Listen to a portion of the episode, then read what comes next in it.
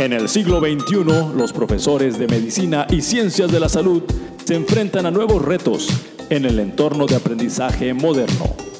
Técnicas didácticas, planes de estudio innovadores, competencias profesionales, tecnología educativa, simulación, evaluación del aprendizaje, mentoreo.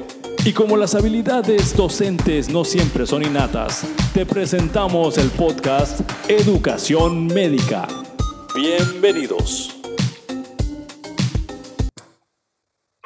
Hola, ¿qué tal? ¿Cómo están amigos y amigos profesores y profesoras de diferentes escuelas, cualquier carrera de la salud? Bienvenidos a este episodio de Educación Médica MX, donde traemos diferentes expertos en áreas de la educación en ciencias de la salud para compartirnos la perspectiva y que podamos nosotros mejorar nuestras habilidades docentes. Y el día de hoy tenemos un invitado internacional. Vamos a tratar un tema poco manejado en estos años que llevamos en este podcast y vamos a tratar el tema de la imagen eh, personal o la estrategia de marca personal. Pero dije imagen, no, es marca personal, este, porque imagen era otro tema que tenemos que traer a otro invitado. Entonces, el día de hoy les voy a presentar a los invitados el doctor Carlos Valdés. Él es profesor asociado en la universidad, en la Facultad de Mercadotecnia de la Universidad Central de Florida y él es experto en marca personal, mercadotecnia digital, estrategias de marketing y ventas. Bienvenido, Carlos, ¿cómo estás? Eh, muchas gracias, Ismael, por la invitación. Eh, pues muy contento de estar aquí en el podcast y todo lo que pueda compartir, pues está adelante, con mucho gusto. Pues muchas gracias. De la emoción de tener un invitado internacional, hasta me estaba yendo por otros lados. Una disculpa, pero pues ya estamos aquí centrados en el tema de hoy, es la importancia de la marca personal en todos los profesores y profesoras de las carreras de ciencias de la salud. Y quiero empezar a platicar contigo, que eres experto en estas áreas. Y yo he visto que la tradición o la tendencia que tenemos los profesionales de la salud es empezar a ser muy gordito y muy robusto nuestro currículum, poniendo nuestros títulos, nuestras investigaciones, nuestras publicaciones y vamos armando carpetas o coleccionando diplomas y esto nos va haciendo pues tradicionalmente prestigiosos o reconocidos en nuestro ambiente. Pero, ¿qué diferencia hay de tener un muy buen currículum y desarrollar una marca personal? Adelante, Carlos. Muy bien, muchas gracias, Ismael. Bueno, van eh, muy de la mano. El, el currículum, eh, como tú lo comentas, sí hay que seguirlo desarrollando y cultivando y no necesariamente es cuando uno anda buscando trabajo o uno anda buscando para ir a una conferencia y por eso le piden el currículum. El currículum sí hay que eh, constantemente estarlo actualizando porque puede servir de base como los cimientos para el desarrollo de tu marca personal.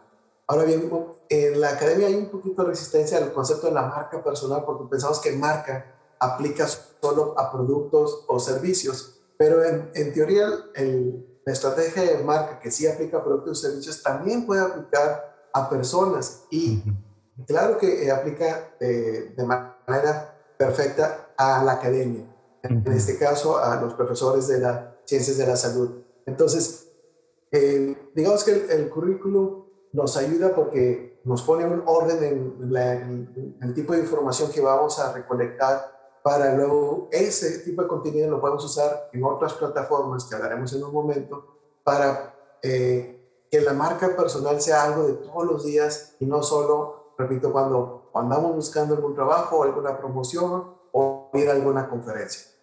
Bien, en, este caso, eh, tienes razón, muchos eh, profesionales de la salud cuando escuchamos la palabra marca, como tú lo dijiste hace un ratito, nos imaginamos un producto y un servicio, pero en este caso, eh, a veces nosotros como profesores no, no nos sentimos ser un producto y claro, prestamos un servicio educativo, pero ¿cómo logramos integrar esta parte como marca?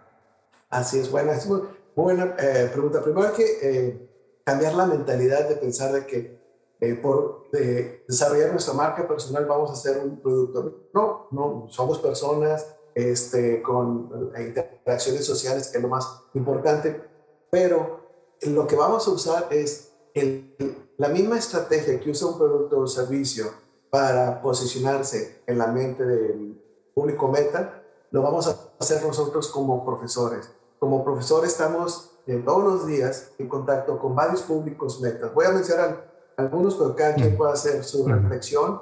Por ejemplo, obviamente primero están nuestros alumnos, están nuestros colegas, están nuestros superiores, está la parte administrativa de la universidad, en el, en el campo de ciencias de la salud, pues tienen también el mundo de los hospitales o de las clínicas. Entonces, como estamos en interacción con muchos públicos meta, es muy importante definir cómo nos queremos dar a conocer y cómo queremos que nos perciban. Al momento de la introducción del podcast comentabas de imagen eh, personal y marca personal, que es algo distinto. No, realmente va de la mano, digamos que la marca personal es el ejercicio estratégico donde vamos a desarrollar nuestra identidad, o sea, vamos a decir cómo queremos que la demás gente nos vea y vamos a actuar en consecuencia.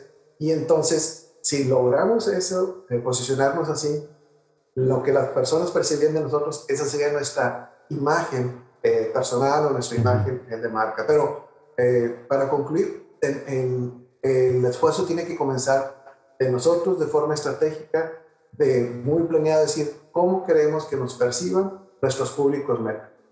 Bien, y en este, en este punto, Carlos, yo empiezo a reflexionar sobre cuando, nos, cuando estoy escuchando de ti que nos dices, ¿cómo quiero que me perciban mis públicos meta? Pues también la tradición es, pues claro, los alumnos que se inscriben en mi grupo, este, mis colegas que trabajamos en la misma escuela y, y, realmente uno no está trabajando para que te vean, bueno, no sé si me estoy explicando, que trabajar para crearles una imagen a ellos.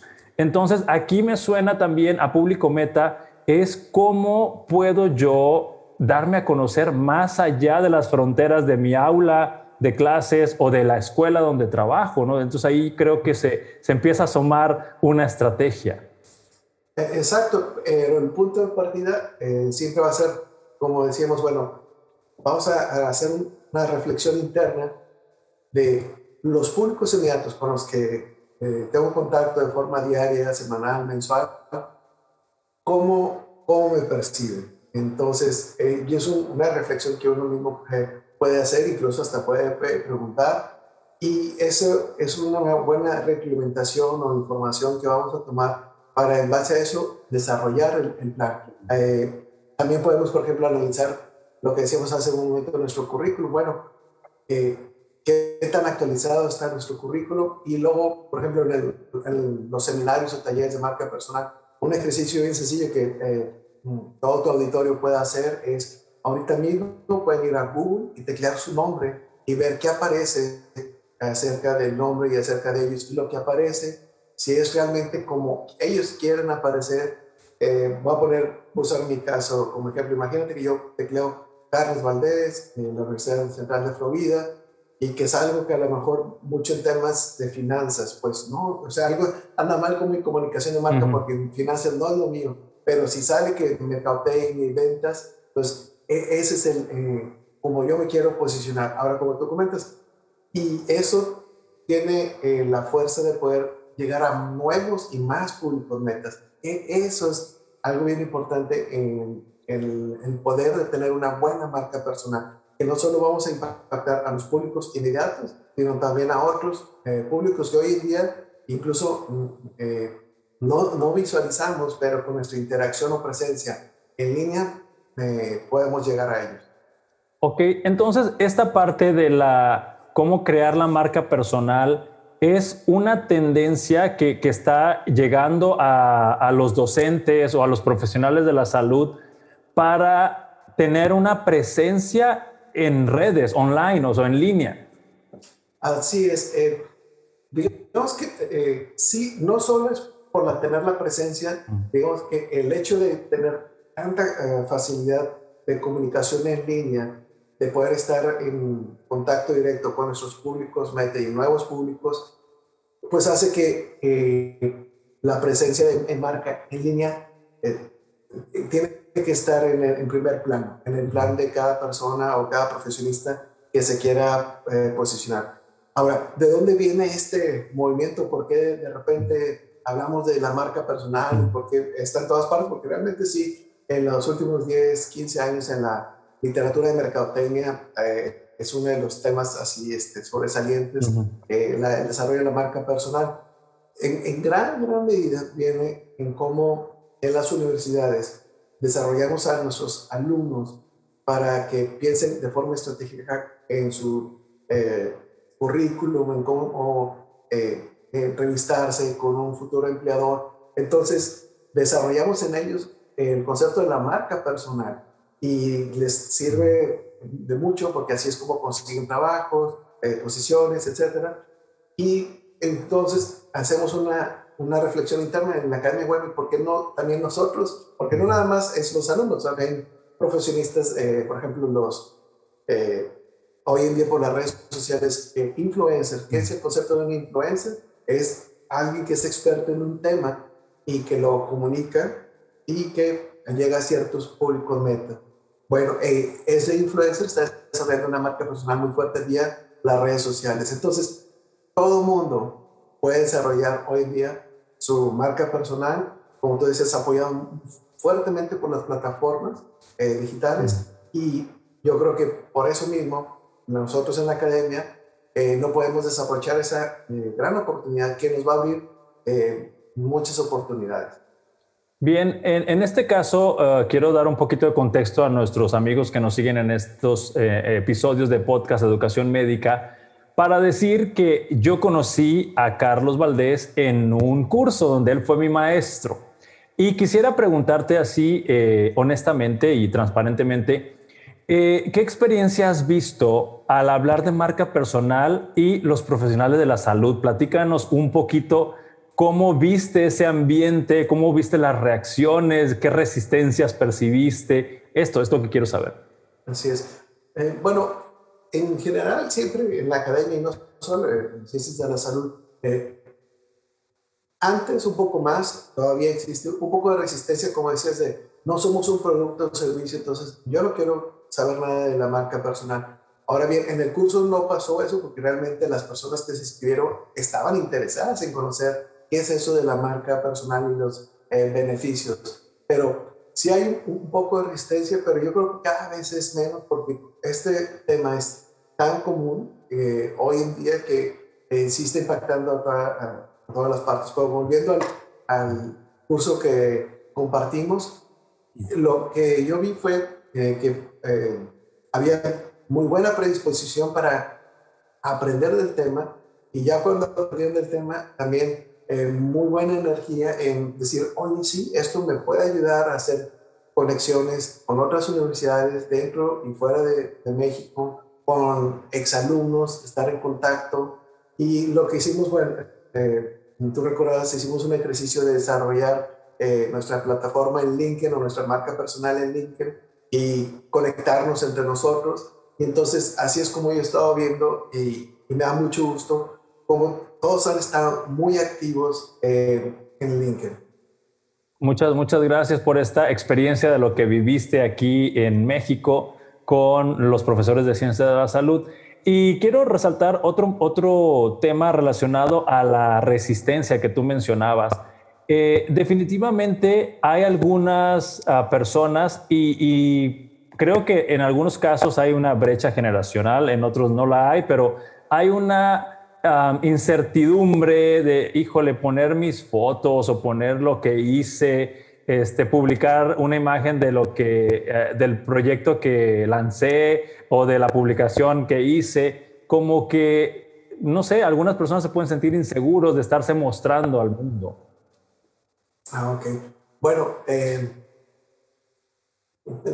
habría que entender la base de esa mm. eh, inseguridad porque realmente puede representar un, un beneficio. Ahora bien, mm. como digo, como este es un tema nuevo, a lo mejor como tú dices, algo generacional, algunas generaciones hay más resistencias que otras, pero la verdad, yo lo que he visto en la plataforma, quien usan, por ejemplo, LinkedIn, que es la que uso y que recomiendo para toda la audiencia, eh, los profesores en el área de la salud, si no tienen su perfil de LinkedIn, desarrollarlo, porque, eh, bueno, yo lo que he visto ahí, de todas las generaciones que lo usan, eh, lo usan de forma muy activa y veo cómo eh, se conectan y cómo la, esa, eh, esa red de conexiones sigue creciendo. Algo que hay que comentar, que LinkedIn, su carácter es netamente profesional, entonces todo lo que se pone ahí es de carácter profesional, son eventos, mensajes, y a lo que me comento de todo esto,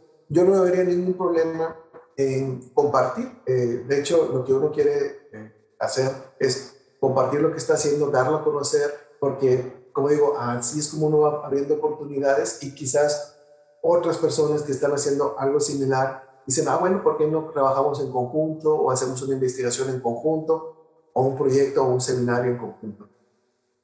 Entonces, así, digamos que mostrándonos en, en LinkedIn, por llamar a la plataforma ideal para hacer esta marca personal, eh, se conseguirían oportunidades que de otra manera no llegarían o sería más difícil que lleguen. Y tengo otro, otra, otra pregunta para ti, porque ahorita mencionábamos la palabra influencer, donde pues estas personas son líderes de opinión, este, tienen muchos seguidores y habrá personas que se quieren comparar con ellos y decir, no, hombre, a mí nada más me siguen 50 personas, o sea, no, ¿para qué hago una marca personal? ¿Qué opinas de esto? Sí, bueno, pero hay que eh, tener eh, muy claro cuáles son los objetivos que queremos lograr con nuestra marca personal. En la parte de la academia, yo creo que es, es muy, muy claro eh, seguir creciendo como educadores y mm, abriendo oportunidades que a nosotros mismos para hacer mejores profesionistas, mejores personas y que nuestros alumnos tengan eh, mejores experiencias. Ahora bien, eh, si alguien dice, bueno, tengo 50 seguidores, no son los eh, miles que algún influencer famoso tiene, yo diría que no, que no se decepcione, 50 son 50, este, ahí hay un público meta que lo está siguiendo y, y así es, y todos comienzan así. Ahora, con esto no quiero decir que todos nos eh, completamos en influencers, pero si nos ponemos a reflexionar, la verdad todos los profesores de cierta forma somos influencers en nuestra aula, claro, no, no bajo el concepto del influencer en YouTube o en Instagram, pero sí nuestro marco de acción que es en el, en el aula. De una cierta forma queremos influir de forma positiva en, en nuestros alumnos para eh, ayudar a formar a las nuevas generaciones.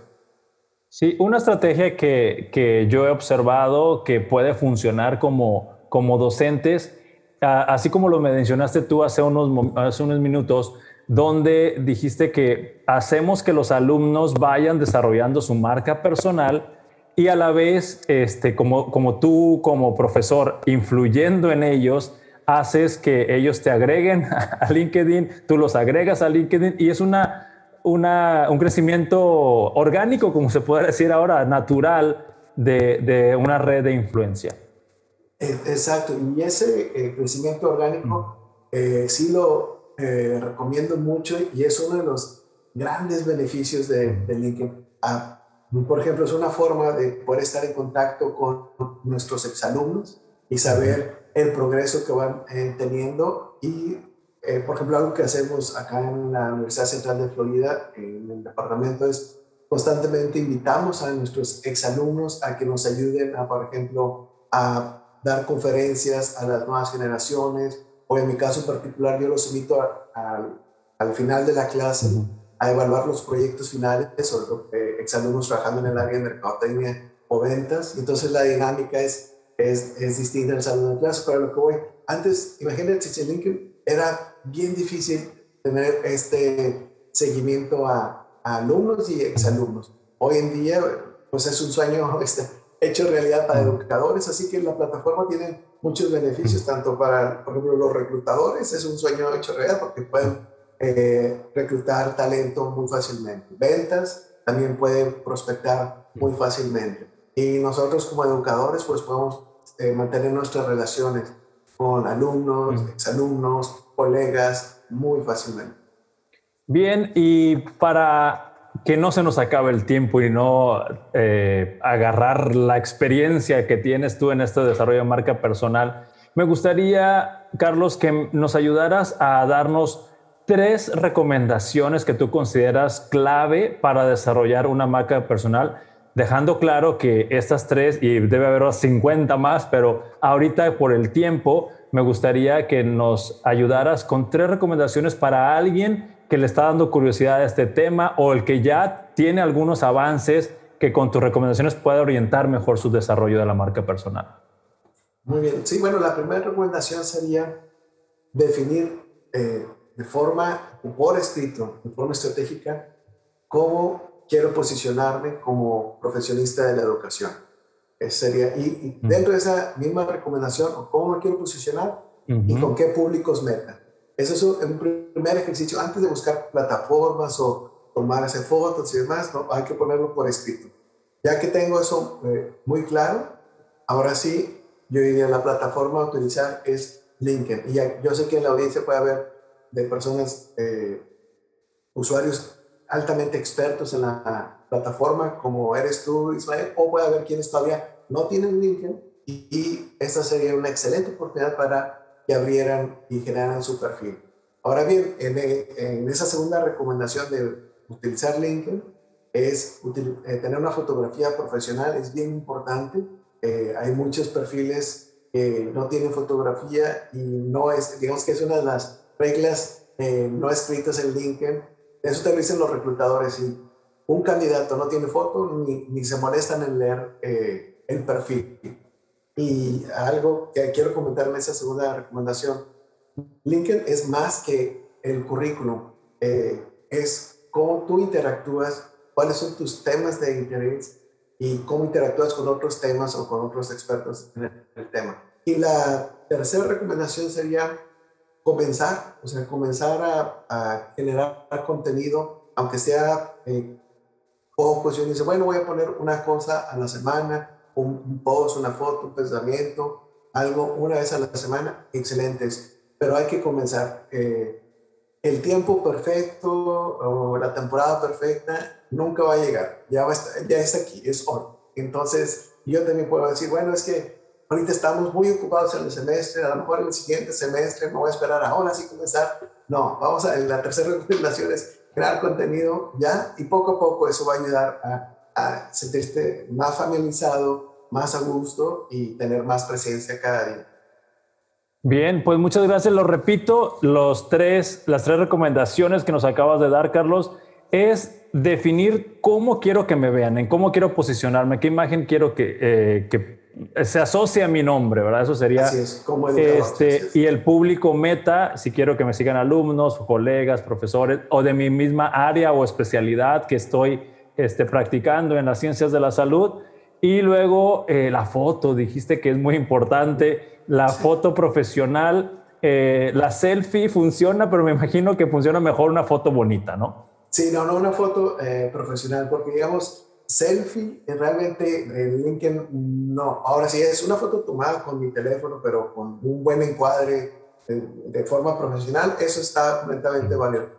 Pero digamos que yo hago una, una, selfie así para el perfil, no, porque ahí le quitan lo profesional. Ahí es selfie siempre para otras plataformas, pero no para, la foto del perfil, es lo que está hablando. No para asociarlo a una buena marca personal. Entonces tiene que estar una, una imagen eh, profesional y, como quieres tú vestirte o proyectar, ¿verdad? Entonces no importa si es serio o sonriente, pero que se vea profesional. Así es, que vaya de acuerdo a tu personalidad, exacto. Si eres una persona muy amable, entonces eh, que siempre estás sonriendo, la sonrisa debe estar ahí. Si es un poquito más serio, bueno, pues, ahí debe estar proyectada tu personalidad la Y bueno, lo que dijiste, la tercera recomendación es eh, hacer unas publicaciones periódicamente, ponerte unas metas y ahí es donde, como te digo, el, el, el pretexto, ¿no? De que, ah, estoy muy ocupado, yo no sé qué poner, pues yo, yo, yo agregaría poner algo que se relacione a la imagen que quieres proyectar, ¿no? Que sería lo, lo, lógico, ¿no? Sí, sí, sí, claro. Y como eh, educadores, estamos en interacción cada semana con nuestros alumnos, hacemos cosas distintas en el salón de clases. Entonces, a lo que voy, siempre hay contenido, siempre hay cosas de qué hablar, eh, nunca se nos van a acabar los temas, siempre hay una nueva experiencia, alguna nueva reflexión, algún invitado especial, algún viaje, siempre hay algo que eh, podemos eh, comentar. Inclusive, hablando de educación este, o del, área de especialización, pues hay contenidos generados en otro lado que te puedes llevar a tu muro de LinkedIn y estás compartiendo. No es algo que tú estás creando y, pensando la foto y la frase, sino simplemente encontré este tema bonito o interesante, ahí les va, ahí se los comparto. Exacto, así es. Y entonces eso también muestra que tan activo estás en la plataforma que estás consumiendo un contenido y ves algo de interés y lo compartes con eh, tus seguidores o con tu, con tu red de contactos. Oye, pues muchísimas gracias, Carlos, por estas recomendaciones. También agradezco mucho el tiempo que, que, nos has dedicado para este episodio especial de la marca personal en el podcast Educación Médica. Y me gustaría, en el último minuto, Carlos, tu reflexión final. ¿Qué es lo que quieres que se quede en la mente de las personas que nos han seguido el día de hoy? Bueno, que el desarrollo de la marca personal está aquí y llegó para quedarse y entonces no hay que posponer ese tema. Yo diría, aunque sea a pasos pequeños, pero que cada quien abordara el tema de su marca personal y comenzara a construir o trabajar en ello, porque solo va a traer cosas positivas eh, para el desarrollo profesional y académico de cada profesor. Pues muchísimas gracias nuevamente. Así que ya lo dijo Carlos, que es experto en desarrollo de marca personal. El, esto llegó para quedarse, o nos subimos al barco o nos quedamos fuera de la jugada. Así lo estoy viendo, ¿no, Carlos? Así es, sí. Sí, así que el tiempo es hoy y espero que estas recomendaciones que te hemos compartido el día de hoy sean de provecho para ti y ya sabes que nosotros aquí en Educación Médica MX hacemos un intento de, traerte temas que te puedan dar nuevas herramientas para que seas mejor profesor y el beneficio principal sea para tus alumnos. Mi nombre es Ismael Piedra. Carlos, nuevamente muchas gracias y nos vemos en el próximo episodio de Educación Médica MX. Hasta la próxima. Gracias por escucharnos. También puedes seguirnos a través de redes sociales como Facebook, buscándonos como Educación Médica MX y en Instagram como Educación-Médica MX.